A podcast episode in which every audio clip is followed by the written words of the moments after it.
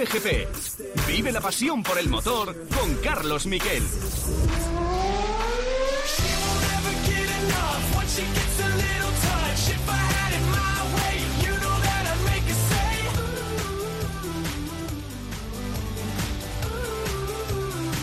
Hola, ¿qué tal? Buenas tardes, bienvenidos a Cope GP. Ya llega el momento de decir eso que nos gusta tanto, de un semáforo en rojo, dos, tres, cuatro semáforos en rojo, motores a 12.000 revoluciones, comienza el Mundial de Fórmula 1 y será el próximo domingo en el Red Bull Ring en Australia, en Austria, perdón, en el circuito austriaco a las 3 y 10 de la tarde en tiempo de juego y la Fórmula 1 que cumple 70 años le ha querido dar un barniz evidentemente también social, pero ha dejado algunas cosas interesantes. Por ejemplo, lo que vais a oír ahora, la presentación de cada piloto, y así se presenta Carlos Sainz, que tiene la difícil tarea de con un coche en principio quinto de la parrilla intentar hacer al menos un podio como el año pasado, porque el Racing Point va a estar por delante. Bueno, la definición de Carlos Sainz yo creo que es la que le ha llevado a Ferrari. Tengo la sangre de la competición en mis venas. The way you have to push yourself every time to, find. There's no words that can explain what we're going through. Once she gets a little touch. If I had it my way, you know that I'd make a save.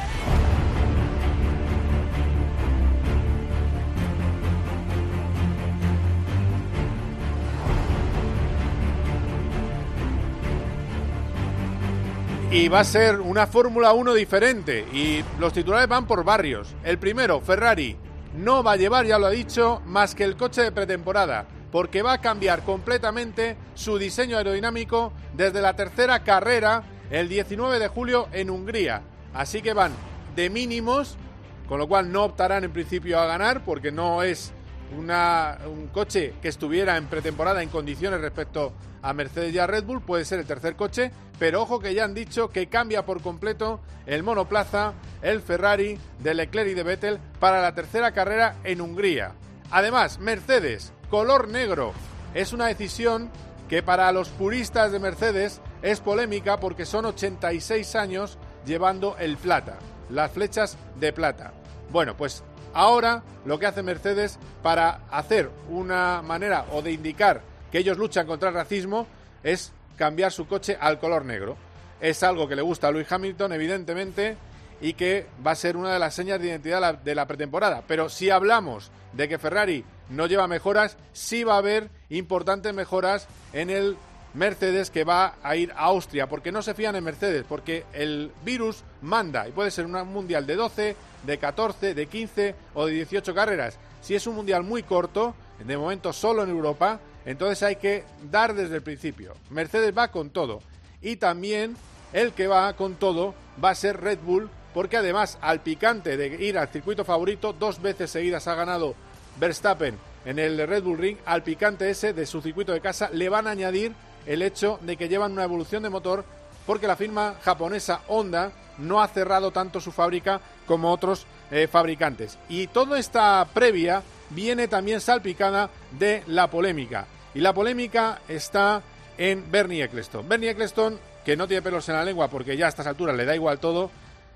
eh, bueno, pues ha sido condenado por la Fórmula 1 por sus declaraciones. Lo que más le molesta es esto que os vais a oír primero. Dice que en la Fórmula 1 realmente no está preocupada por el problema racial. Bernie Eccleston. I'm surprised if anyone in Formula One have any concern about this. I think it's the public at large. Me sorprende que nadie esté preocupado I don't de think esto. it's going to do anything bad or good for Formula One. It'll just make people think, Y no cree que el hecho de postularse contra el racismo y contra otras medidas sociales sea bueno o malo para la Fórmula 1. Solo hará a la gente pensar. Y luego lo más polémico, yo creo que en muchas ocasiones los negros son más racistas que los blancos. No creo que la gente se haya preocupado demasiado por esto,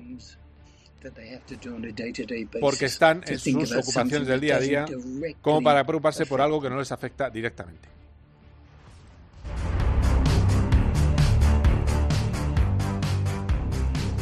Pues así las cosas, se ha liado un pollo comunicado oficial diciendo, el señor Eccleston no nos representa, ya no tiene nada que ver con la Fórmula 1, ni siquiera es embajador desde el mes de enero, y Luis Hamilton ha dicho que no, eh, que eso demuestra la poca diversidad que había en la época de Bernie Eccleston en la Fórmula 1.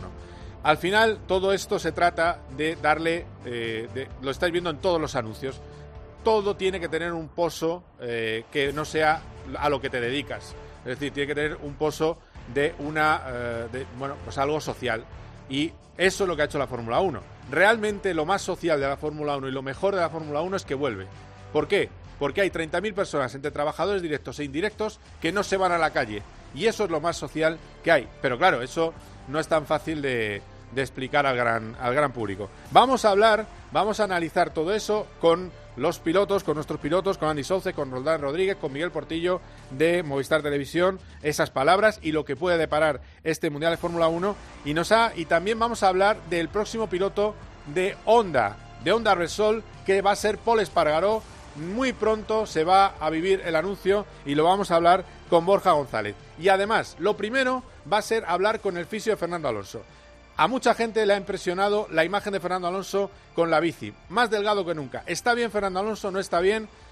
Yo creo que está bien, pero que el que mejor lo puede responder ahora, a la vuelta de un consejo, es Eduardo Bendinelli, el fisioterapeuta del piloto asturiano. Like. Cope GP. You know De lunes a viernes de once y media de la noche a una y media de la madrugada hay contenidos deportivos que solo encontrarás en el partidazo de Cope. Noticia importante, noticia que adelanta la cadena COPE en el partidazo con Antonio Ruiz. Hola. Hola, Antonio, muy buena. La sede del estadio de Ataturk de Estambul, asignada para albergar la final de la Champions este año, podría caerse y ser reemplazada por otra. Ahora la UEFA se prepara para encontrar otra sede y parece ganar terreno Lisboa. De lunes a viernes, de once y media de la noche a una y media de la madrugada, Juanma Castaño y su equipo consiguen que te acuestes cada día sabiendo todo lo que pasa en el deporte. Like. Cope GP. Vive la pasión por el motor con Carlos Miquel. You know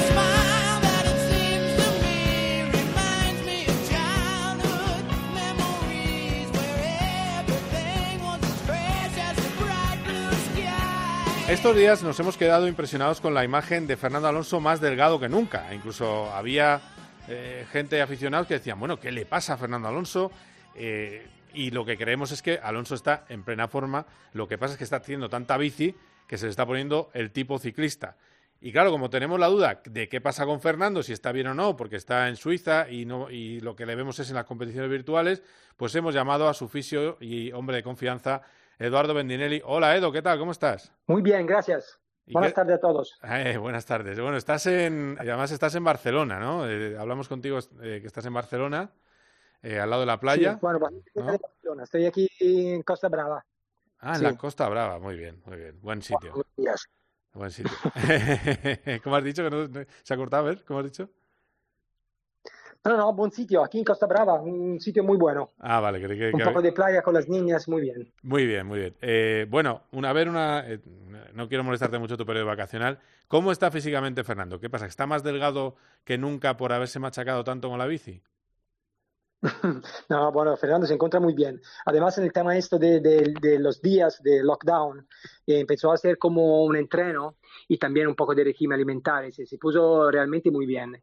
Está delgado, un poco más delgado de, como de esta última, mm, en comparación a estos últimos dos años, pero más o menos tienes el mismo peso que tenías antes de, del 2010, el momento de máxima forma, de verdad. Eh, Ah. nosotros tenemos el, eh, todos los parámetros que son de Fernando de estos años, lo que es el, el peso, lo que son la masa de, de músculo, de, de grasa. Si hacemos todos un- una comparación, ponemos en, en marcha un entreno pensando de volver a, a la forma y los parámetros que tenías como más o menos 10, 11 años atrás. Y bueno, en estos meses tenemos más tiempo con el tema de que no se puede salir de casa, hacer cosas, conseguimos tener un régimen bueno y un entreno um, a día a día. Ajá. Y al final, este último, este último mes, algo en bici también, en mucha, en mucha actividad de, aeróbico y de gimnasio, que tienes un gimnasio el, en casa, bueno, se puso muy bien, la verdad que sí. Los últimos datos que tengo, hablamos eh, diario de esta cosa y son los mismos que tenías en el 2009 hasta el 2011.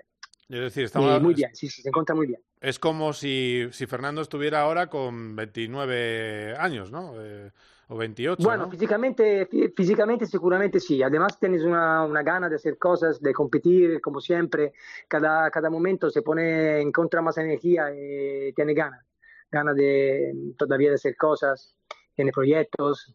Entonces la ilusión esta de, de, de indie, de volver, de, de competir. Y bueno, nada, se puso realmente, realmente fuerte. ¿eh? Además, puedo, puedo, puedo decir que en esta última parte, con una, con una atención típica del deportista realmente coin- coinvolto, como se dice esto, que, que quiere hacer cosas, que quiere volver, que quiere ponerse realmente fuerte, Claro, Sí. claro. más que, que otra que en última temporada. Ah, mira, bueno, es- eso, ¿eso viene a decir que quiere volver a... ¿Le gustaría volver a Fórmula 1 en 2021 o eso es ir muy lejos? Yo, eh, bueno, es un poco lejos ahora para, para decir esta cosa, pero seguro que le gusta encontrarse bien. Si, si va a pasar una oportunidad y seguro que vas a encontrar a Fernando listo para hacer esto. Sí. Va- vamos, que sí. Él se pone, Sí. se, se pone listo para hacer un- una carrera el domingo que viene. O sea, que tú le ves en forma para su- subirse a lo que Sí, sí, quiera. siempre el- está el- listo. Si se, se lo llaman, se lo llama ya. Ya, sales de casa y puedes conducir. A todo, estoy seguro. Eso está bien. Sí, sí, sí. Bueno, bueno, o sea, o sea, que está en forma y si sale la oportunidad que le guste, pues ¿por qué no, no? Eh, Claro. esa es un poco la idea. Sí, sí. Bueno, Sí, además, ahora lo que tenemos es un- una, una carrera entre nosotros. Y tengo, tengo un poco de, de- de miedo que va a ganar él sin, sin, così, sin problemas. Una, una, una- competición de bici y de correr, un poco de gimnasio. vosotros vamos vais a echar una, carre- un- una carrera. Sí, sí, es una pequeña carrera entre nosotros y seguro que va a ganar esto un poco me molesta. Vaya, Bueno, claro, vaya. más te- fuerte más joven, pero va- bueno, yo hasta el final también me pongo ahí. Tú, tú- tú le aprietas, ¿eh? hay que decir que tú le aprietas. También hay Claro, que claro. que la gente sepa que tú estás eh, a tope, pero claro, son Sí, sí, 10 sí. 10 años más, me parece, ¿no? Es Bueno, decir, dos, eso se nota. dos años Ah, más. dos, dos, vale. Dos, dos- dos años más, un poco se nota. Pero yo, bueno, ahí, ¿eh? Atrás empujándole un poco y al final gana él, pero bien. Bien, bien, Pero ¿eh? bien, bueno. hay que dar guerra, di Sí, que sí, sí, sí. di que sí, di que sí. Eh, sí, de- de- siempre. ¿Tú, tú te, eh, crees que vais a hacer Indianápolis? Porque, bueno, se ha dicho ya que se va a hacer Indianápolis, se han presentado los colores del coche, pero ya está el plan preparado de viaje y de todo, porque, claro, todavía Estados Unidos tiene ciertos No, problemillas. No, no, no, no, no, no, porque no se puede tener. Lo que tenemos listo es es Fernando que estás en forma, te- tenemos listo la gana de hacer cosas, gana de competir, de dar siempre todo lo que, que tiene, pero mm, con el tema este del COVID todavía la cosa está un poco segura, pero no, no al 100%, porque en Estados Unidos tenemos todavía un poco de lío y la cosa está clara, pero no del todo. Claro. Así sí. que tenemos que esperar unos días más, pienso. Ah, Sí, hay que ver un poco, ¿no? Porque es verdad que las 500 millas tienen que ser con público, sí o sí. Si, si Claro. son a puerta cerrada, no se hacen. Entonces. eh, Claro, entonces el tema del público es un poco, ah, cambian las cosas cada día, Claro. Eh, así que hay que esperar un poco. Oye, y, y, a ver, ahora que vuelve la Fórmula 1, ¿tú crees que psicología, bueno, tú como que has estado, por ejemplo, a- hace nada eras el fisio también de Robert Kubica y que conoces bien a los pilotos, ¿es un domingo para que haya accidentes? Sí, evidentemente que sin problemas, pero me refiero a la inactividad, aunque físicamente todos vuelvan bien, puede provocar errores. Y, cioè, es complicado de decir esta cosa, eh, de un sentido o de otro, pero seguro que es una cosa extraña, seguro que, que no es la condición típica donde vamos a competir después de tanto tiempo y además sin público, con todo el lío que, que hay seguro también el paddock, es una cosa extraña, non- pienso que se- spero que no, que no va a pasar nada, pero seguro que algo diferente se puede notar, sí, seguro. Sí, sí. Bueno, bueno, pues a ver, a ver qué tal va todo. ¿Vas a seguir con Robert en DTM o, o no? Mm, A veces, Ah, una carrera de esas es la, la- donde más necesita, ujú. pero no toda, toda la temporada. Bueno. Además, se lo veo aquí casa. Bueno, tú ya me dijiste hace, hace tiempo, antes de que se fuera, se hiciera oficial, dijiste, uy, vamos a tener un invierno con, con arena. ¿eh? Vamos, a- tendremos primavera en, en- en Melbourne, ¿eh? ¿O no? Bueno. A ver, a, a ver, hay que esperar un poco. Además, tenemos todavía este tema que nunca se sabe, ¿no? Puede volver esto, esto virus. Claro. Así que no se puede decir la cosa. Es imprevedible esto como, como lo, también como el otro. Pero seguro que lo, lo que tengo claro es que Fernando tiene la- realmente, lo digo, lo digo así con, con- de verdad, tiene realmente el cuerpo y la cabeza para hacer lo que quieras. Esto sí. Y si hay una oportunidad, seguro que Fernando va a dar el máximo, como siempre, y va a sacar algo, también algo más de, del coche o de la oportunidad que le van a ofrecer, seguro. Bueno. Está realmente, realmente bien. Sí. Pues oye, el Alonso eh, con la forma física 2010-2011 hay que aprovecharlo y verlo en un buen coche en Fórmula 1. Bueno, vamos a ver qué pasa con eso. Él decidirá. Por suerte él puede decidir. Y, y que ha sido un placer y que tu asturiano veo que cada vez va mejor, eh, Edo. O sea que bien. Muy bien, gracias. bueno, Nosotros estamos listos. A ver lo demás. muy bien. Muchísimas gracias. Cuídate mucho. Un abrazo. Ok. Ok, a ti. Gracias. Chao. Chao, chao. Buenas tardes. Chao. First kiss went a little like this.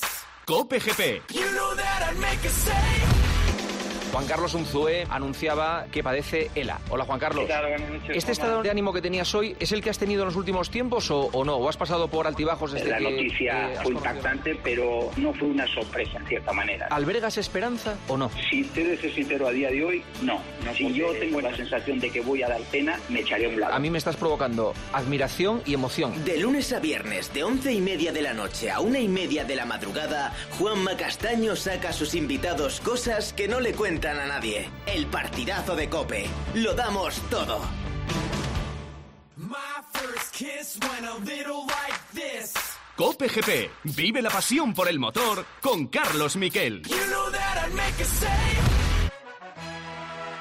TIP. Hey, Jamie, JT. It's about time to get back hot again, man. You know I'm fresh out this thing. Let go. You know you're looking at a winner, winner, winner. So out there. You so not here. Hey, hey. You see, we so up there, and we so out there. Hey. I'm waking up in the morning. Hablamos de Fórmula 1 y vamos a hablar con, bueno, con dos buenos amigos y bueno, con tres buenos amigos, pero dos de ellos son pilotazos y forman parte del equipo de retransmisiones de Cope, que este verano les vais a oír. Este verano les vais a oír, ya os lo digo.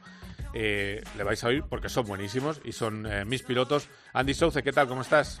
Hola, ¿qué tal, Carlos? ¿Cómo estás? Pues bien, bien, aquí andamos, eh, bueno, entre... eh, esperando que vengan los coches ya a la pista, que es lo que nos gusta, no tanta zanandaja. Eh, Roldán Rodríguez, ¿qué tal? Muy buenas.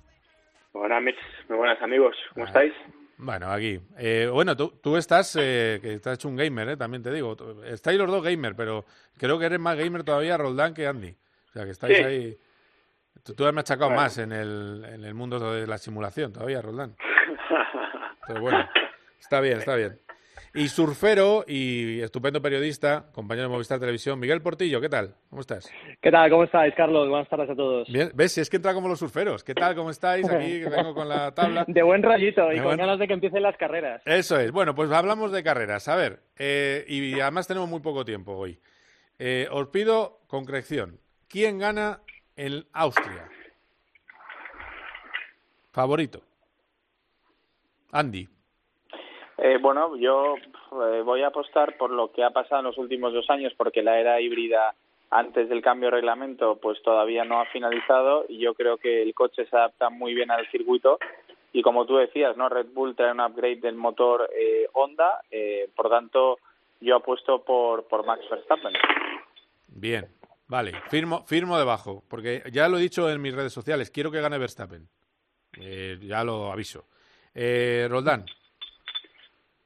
Hombre, lógicamente yo creo que es la apuesta más más segura en ese sentido, porque como bien dice Sandy, pues miras un poco el histórico, pero yo apuesto por, por Black Power, por el Black Power, eh, Lewis Hamilton. Ah, bueno, bien. Luis Hamilton. Luis Hamilton para Austria. Y ya solo falta que Porti se tire un triple y con un Ferrari de pretemporada gane Leclerc, ¿no? Porti. Ya sabías tú por dónde iba y además te lo, te lo ratifico porque Leclerc hizo la pole position la pasada temporada. Creo que Ferrari tiró la carrera eh, el año pasado con un Verstappen remontando después del error de la salida y creo que no van a repetir los errores porque si no sería para matarles a- al equipo de, italiano. Así que yo apuesto por, eh, por Ferrari y, y apuesto por Leclerc. Bueno, pues ya está, mira, tres, tres patas para un banco. Eh, Bien, vale, de acuerdo. Siguiente eh, apuesta. Posición de Carlos Sainz al final de la carrera. Andy. Eh, pues mira, yo voy a apostar por el mismo sexto puesto con el que finalizó el año pasado, aunque esta apuesta ya es tirar una moneda al aire y, y es, impor- es imposible saber dónde va a estar, porque además el problema que tenemos este año, Carlos, es que la tabla media de la parrilla, eh, y perdona si meta el McLaren allí, pero todavía no está a la altura, yo creo, vamos, del No. Red Bull, del Ferrari del Mercedes, No. eh, está, va a estar muy concurrida y yo creo que el, el Racing Point este año eh, va a ir muy fuerte. Eh, incluso te diría Toro Rosso también va a ir muy bien. Los Alfa Romeo tienen buena pinta. En Montmeló lo estuvimos hablando, Carlos, que es que la tabla media va a estar muy reñida. Pero bueno, démosle un voto de credibilidad. Carlos ahora mismo está tranquilo porque su futuro está en la mejor posición posible y con McLaren tiene muy buen rollo, con lo cual eh, bueno, pues ojalá no, pero un sexto yo creo que él firmaría también ahora mismo. Joder, y tanto. Yo, yo creo que va a dar yo creo que va a dar show Carlos. Eh, obviamente muchísimas cámaras y muchos focos van a estar sobre él. Yo creo que va a seguir demostrando eh, por qué le ha fichado Ferrari. Y lo que sí que va a hacer es sacar chicha al coche. Yo creo que va a quedar por encima de su compi Lando Norris. Y hará lo que le permita el coche que la verdad que es una incertidumbre ¿eh? como dice Andy. Pero estoy seguro que nos vamos a divertir. Va, va a puntuar, eh, va a puntuar. No creo que haya muchos, depende del clima, pero si el clima está tranquilo, no creo que haya muchos muchos dramas en pista y por tanto todo lo que sea por delante del octavo no está mal. Y yo creo que es importante que tengamos eh, lo que estáis diciendo tanto Andy como Roldán, lo fuerte que vienen los, los otros equipos, ¿no? Porque la posición natural ahora mismo del McLaren y de Carlos sería un octavo noveno puesto. Todo lo que sea mejor que eso, es decir, que, que, Carlos ha hecho una buena carrera, una buena clasificación y un buen fin de semana, que siempre decimos, no, pues tiene que aspirar a la quinta, sexta posición, pero es que ahora mismo hay dos, si no cuatro coches por delante de él. Así que es importante de transmitirle esto a la gente, eh, porque Carlos ahora lo que está haciendo es quedar por encima del resultado por el que está el coche, ¿no? Y que es lo que esperamos que pase en Austria. Pero si no pasa nada raro, se va a tener que conformar con una octava posición. Eh, a ver, de todas maneras os digo, los cálculos de McLaren, después de haber analizado la pretemporada y viendo un poco dónde pueden estar, están trabajando eh, bueno, a destajo para llegar a tiempo con las evoluciones, porque han estado parados de verdad por los problemas económicos que, que ha tenido McLaren. Eh, y ahora han, han, reiniciado un poco la máquina y yo creo que alguna, por, seguro en la segunda de Austria habrá evoluciones distintas a las previstas para Australia a principio de año. Lo que ellos creían es que están quinto coche detrás de del Merceditos, de, de Racing Point. Entonces, Ojalá, ¿no? entonces claro, quinto es nueve, eh, a dos Claro. décimas aproximadamente por vuelta, Bueno, y a lo mejor puedes ganar. cuenta Dime, sí. que nadie cometa un error, que no haya Claro. un golpe, ¿no? Claro, tienes, tienes, Racing Point tiene dos pilotos, está el bueno y el malo. Entonces, bueno, pues el bueno o el menos bueno, que luego se enfada el, el club de los poetas muertos, pero vamos, me refiero que al final eh, Stroll yo creo que sí puede ser accesible para Carlos, que, ha demostrado sobradamente su talento. Pero bueno, a ver, a ver cómo va eso. Bueno, y ahora el tema más polémico, delicado. Eh, ¿Debe meterse en tanto lío eh, la Fórmula 1, el deporte caracterizado por ir a, a la suya y que, se, y que se dedica no a salvar el mundo, sino a hacer carreras? ¿Debe meterse en todas las eh, iniciativas de moda para llegar a otro tipo de público? ¿O, o no? ¿O está muy bien? ¿O, es, ¿O de verdad se cambia el mundo con este postureo? ¿Quién dispara? Venga, eh. A ver, Mira, venga, eh, eh, el Instagramer, si quiere, Portillo, ¿qué es Instagramer? Venga, No, yo, yo, yo me mojo porque eh, lo que veo es que estamos en un momento social en el que hay que cambiar y hay que estar eh, pendiente de todas las, las realidades, ¿no? Vemos los coches ahora eh, con los con el arco iris, sensorizándonos eh, con todos los tipos de, de tendencia sexual, ¿no? Incluso, ¿no? Y llama la atención. Eh, lo que creo es que eh, la Fórmula 1 tiene que ser consciente de lo que es. Eh, son coches que contaminan, que hacen ruido, que se construyen los circuitos eh, en lugares donde antes había naturaleza, por ejemplo, como este circuito de Austria, y, no pasa nada, porque tenemos que ser sensibles con lo que hay alrededor sin, sin, sin hacer ninguna barbaridad. eh, van a seguir haciendo ruido, van a seguir contaminando y a partir de ahí no dar la espalda a una sociedad, pero no querer eh, eh, ser punta de lanza, ¿no? Porque yo creo que nadie ha tratado mal a Lewis Hamilton, en, eh, en la Fórmula 1, en todas las carreras que he ido, no he visto ni un mal gesto hacia él, ni de pilotos ni de aficionados. Nadie le ha tratado de forma distinta, ni para bien ni para mal, por su color de piel. Y aquí estamos hablando de un deporte de pilotos, en el que la nacionalidad es incluso una anécdota. ¿Qué más dará que sea español o italiano? Lo que importa es el piloto, la máquina, cómo la lleves. Y creo que aquí hemos pasado un poco eh, eh, la sensibilización eh, pintando incluso el Mercedes de negro. Eh, me parece que hay que estar, hay que ser realista con lo que está ocurriendo en, o- en el mundo, eh, pero me parece que, que la Fórmula 1 eh, tiene que ser consecuente con lo que es. Ahí lo tenéis. Bueno, me gusta, me gusta, me gusta lo que dice Porti. Eh, yo la verdad que todos los movimientos en general, prácticamente todos los movimientos, eh, no sé, yo soy un poco de la vieja escuela, yo soy de Valladolid, quiero decir, yo no he nacido en una gran ciudad súper cosmopolita, entonces sí que es cierto que estoy un poco chapado a la antigua en, en muchas cosas, puede ser, ¿vale? Eh, pero yo creo que no hace mal. O sea, yo creo que la sociedad, no me cabe ninguna duda, que va por un camino, va por un camino, le guste a uno más o le guste a uno menos, en general. Eh, la comunicación cada vez es más importante, hacer sentir más importante eh, a, a- las minorías, puede ser, o a los... Y por y en ese sentido hay que adaptarse. Y Yo creo que la Fórmula 1 no puede ser ajena a, esa, a eso, eh, bajo ningún concepto, porque si no, eh, no le irá bien a la Fórmula 1, porque el mundo va ahí, y es verdad, contamina todo lo que tú, o sea, todo, todo es cierto, pero si no hace este tipo de, de muestras y se expone de esa manera, le va a ir mal, le va a ir mal a la Fórmula 1 y a todo aquel que no lo haga, porque el mundo va ahí, yo creo, por tanto estoy, estoy a favor de que, que lo haga.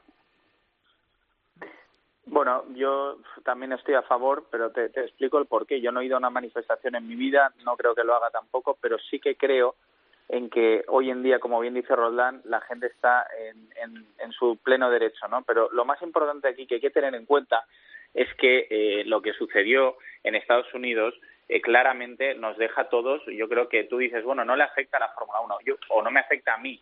Hombre, yo ver esas imágenes, sinceramente, no me siento identificado, ¿no? Y yo creo que eh, no se ha hecho nada hasta ahora precisamente porque ha hecho falta muchos hechos en la historia eh, que, bueno, pues que lleven a mm, la raza, digamos, negra a reivindicar, pues, eh, los mismos derechos, ¿no? Y yo creo que en ese sentido la Fórmula 1 es americana, Liberty es americano, este incidente pasó en Estados Unidos, Hamilton es negro, es el único negro en la parrilla de Fórmula 1, o sea, no nos olvidemos que de los 22 pilotos que hay, hay uno solamente, con lo cual es una minoría, esto es así, y bueno, reivindicar un, un tema como este eh, y hacerlo en la Fórmula 1, que es uno de los deportes más vistos y más seguidos del mundo, pues es una buena plataforma para exponerlo. Entonces, no me parece mal. Ahora bien, creo que también es un ejercicio de marketing, es decir, eh, las dos cosas, ¿no? Por un lado la reivindicación es buena, por otro lado creo que Mercedes en este caso, pues seguro que lo siente, pero también eh, da mucho que hablar y esto lo saben los especialistas en marketing.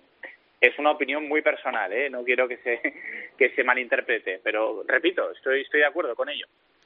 Bueno, pues, eh, pues ahí tenéis Andy Souce, rodilla en tierra. Eh, que bueno, que son bromas que hago. De todas maneras, yo lo que digo es una cosa: un deporte mundial entonces tiene que empezar a preocuparse de todo. ¿eh? Y por ejemplo, Racing Point ha tenido un buen detalle de eh, mm, que cada vez que puntúen sus pilotos van a intentar mejorar el tema del agua en Gambia.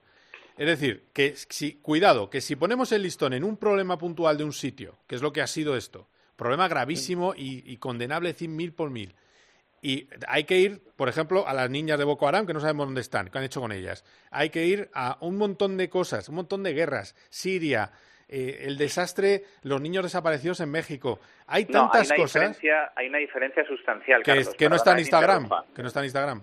No, hay una diferencia Ah. sustancial y es que el único piloto de, digamos, de color es Hamilton. Y el único equipo que ha hecho esto es Mercedes. Y esta relación no es una casualidad, es decir, esto se ha hecho por algo. Y estoy seguro que Hamilton ha tenido una iniciativa en proponerle al equipo de marketing o quien sea o comunicación el hacer algo para reivindicar esto. Y les ha debido parecer bien.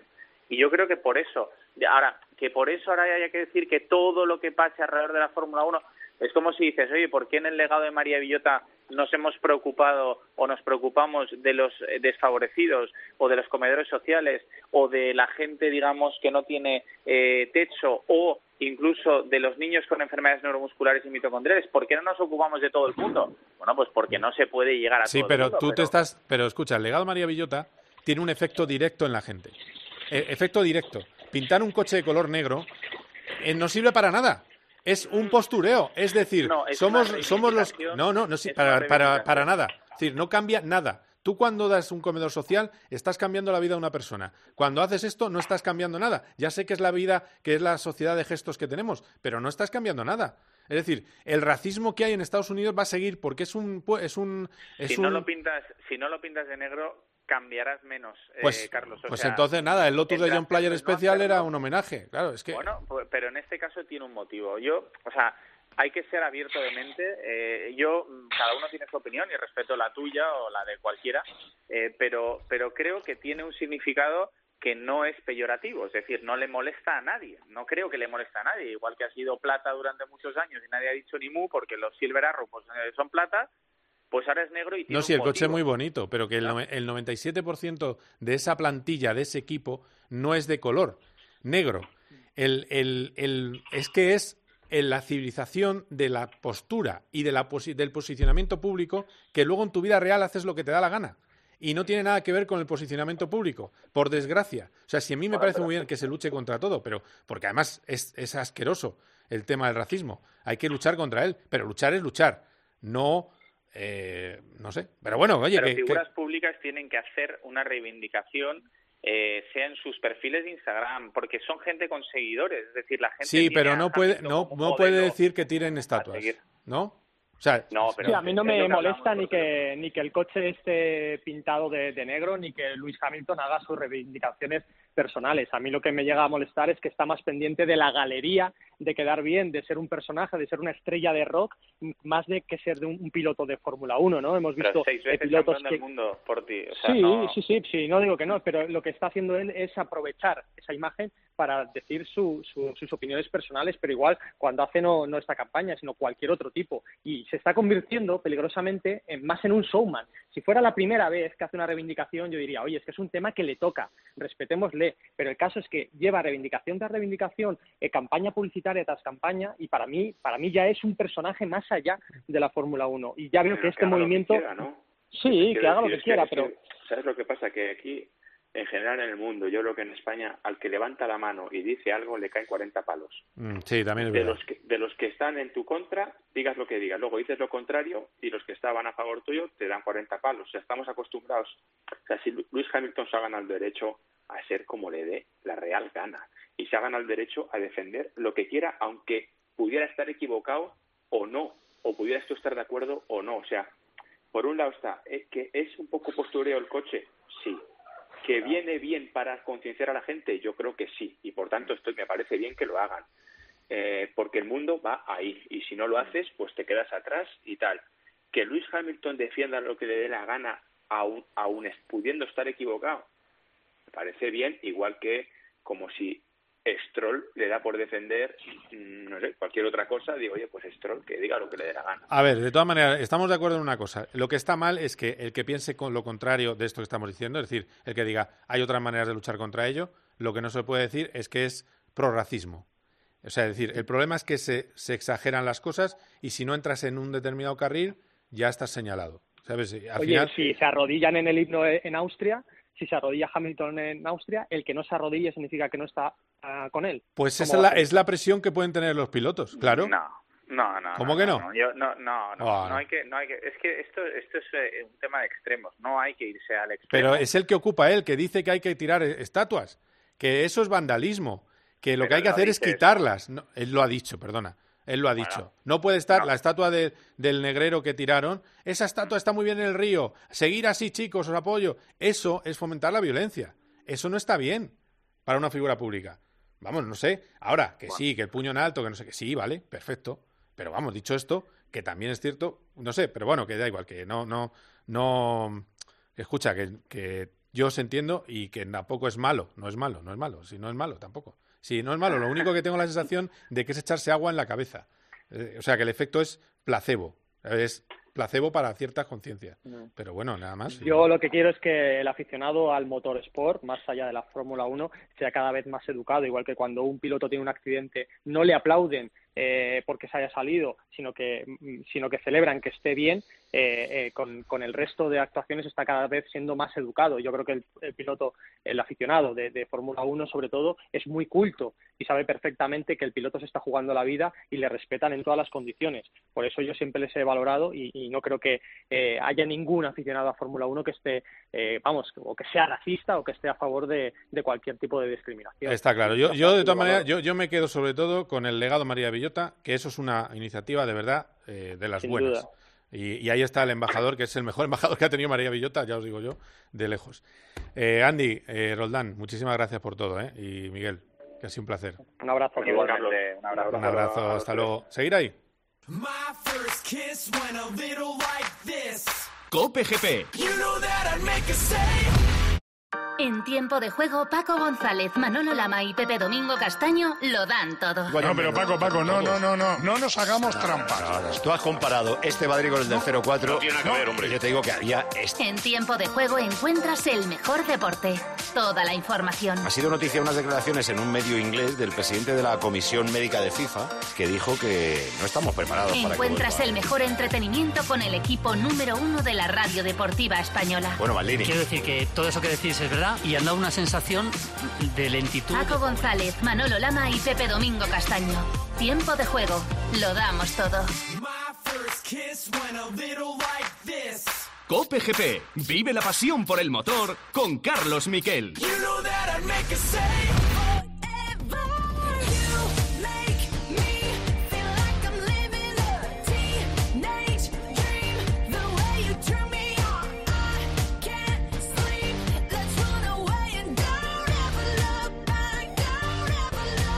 En Cope GP siempre hablamos de moto y tenemos que hablar del Mundial de MotoGP con la persona que más sabe, que es Borja González de la Borja. ¿Qué tal? ¿Cómo estás? ¿Qué tal, Carlos? A ver, tú eres el hombre que ha estado en los test, en Misano. Eh, de lo que has visto, ¿con qué moto te quedas? KTM, Ducati. eh, A ver, eh, la Ducati en manos del piloto probador de Pirro, la verdad es que tenía muy buena pinta, un circuito que les había costado últimamente eh, y aparte con muchísimos ingenieros allí de por medio, o sea que estaba probando cosas interesantes y ya dijo Pirro que quería que tenían la, la moto preparada, Pirro es el probador, preparada para, Sí. para la primera carrera, así que yo creo que, que bueno, fue un, un buen punto. Y KTM, la verdad es que muy constante las cuatro motos, eh, mucho mejor evidentemente que la moto del año pasado, por lo que se, se intuía y bueno, pues lo difícil será entender cuál es el nivel comparativo con las con las grandes que son las que no están. Suzuki estuvo también de pruebas pero a un nivel menor y ver también la Honda en manos de Márquez o la Yamaha en manos de Cuartararo o Viñales. Y luego la Aprilia dejó alguna duda más porque parece que tenía algún problemilla con, con el motor y no, no parecían tan efectivas como en el test de Qatar donde sorprendieron bastante. Pero bueno, eh, parece que sigue la tónica esa de igualdad de monturas, pero ya te todo esto para hay que ponerlo negro sobre blanco y eso será cuando estén todos los de verdad juntos eh, peleando por los tiempos y con poco tiempo de para rodar. Bueno, pues a ver, a ver qué, a ver qué pasa, a ver qué pasa cuando estén todos juntos, efectivamente. Y luego está la noticia de KTM, que ya lo hemos visto, lo hemos comentado. Oliveira sube al, eh, equipo principal y, a quien sustituye es al hombre que va a ir a Honda Repsol, que es Paul Espargaro. Y bueno, parece que el anuncio está cerca, ¿no? Sí, ya, ya no hay mucha más vuelta de hoja porque las opciones que tendría en ese caso Paul serían ir a Honda o a Ducati y ya parece muy claro que la parte de Ducati está más en bueno un tiralla floja con Dovizioso que justo se ha lesionado de la clavícula y va a llegar justo a la primera carrera del año.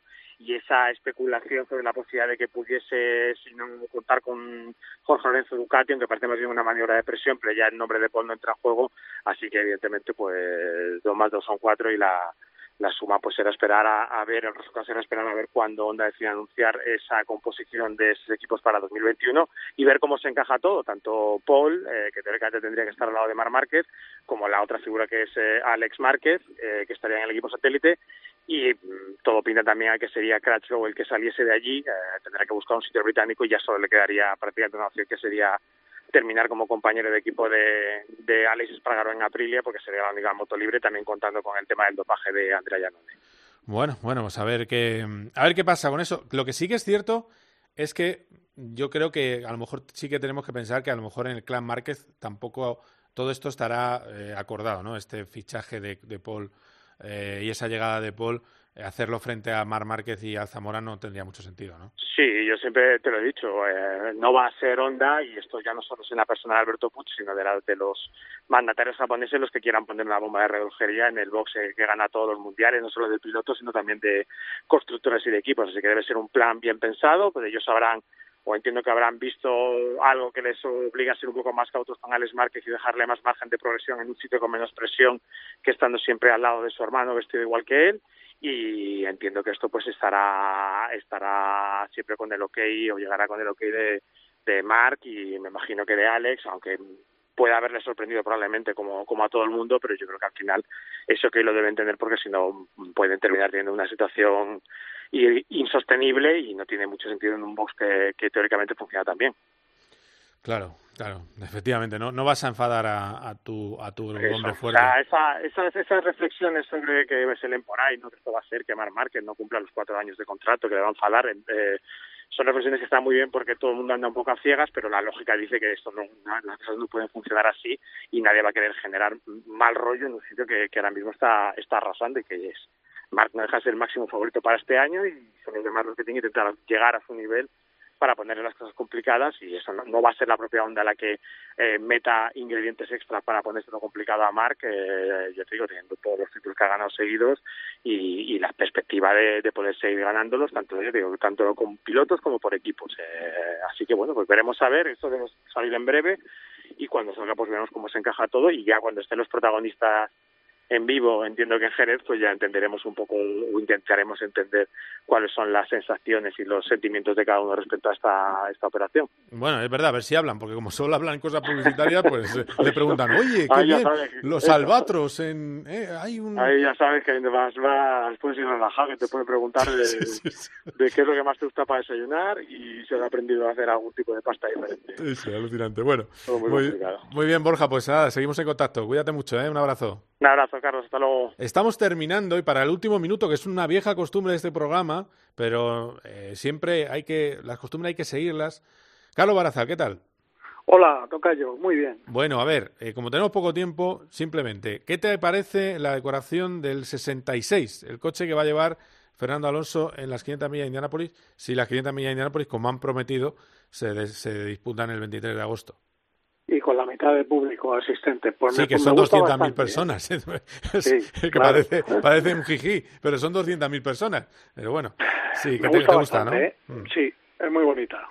Lo- Creo que tiene un gusto especial y ese blanco por abajo, el negro verde por arriba, precioso. Lo que pasa es que, bueno, evidentemente, es una Roll McLaren, pero la naranja nada, tiene esa decoración porque es el patrocinador. Lo que va a pasar, lo que pasa es que la última referencia que tenemos en Oval es bastante floja de ese equipo, que fue la primera carrera que disputaron. Es decir, que no de- lo, lo malo es que no debería estar entre los candidatos a la victoria, se supone. Bueno, nunca se sabe y aquí cuenta mucho el ingeniero que ven con, por la clave porque con el tema de la cúpula y demás pues cambiará un poquito, con lo cual es acertar, Carlos. Y eh, al final esto es manos hay. Entonces, si Alonso se encuentra a gusto con el coche, no va a tener ningún problema para clasificar. Y luego la carrera, pues nunca mejor dicho, da muchas vueltas, hasta 200. Así que vamos a esperar, vamos con calma, paso a paso. Lo importante es que estamos ahí y tenemos un coche bonito. ya, primer paso, Y que, parece, prueba conseguida. y que parece que está para clasificarse seguro, eso sí. Vamos a ver, Sí. eso no, no, no vamos a descontar, ¿no? eso, eso seguro. Y no pegamos otro disgusto, otro disgusto como, como el no, año no, pasado. no creo, no creo, no, no, vamos. Ya te digo que es casi imposible. Muy bien, pues nada, que pues ves, cortito al pie, pero brillante. O sea que perfecto. Gracias, Charlie, ¿eh?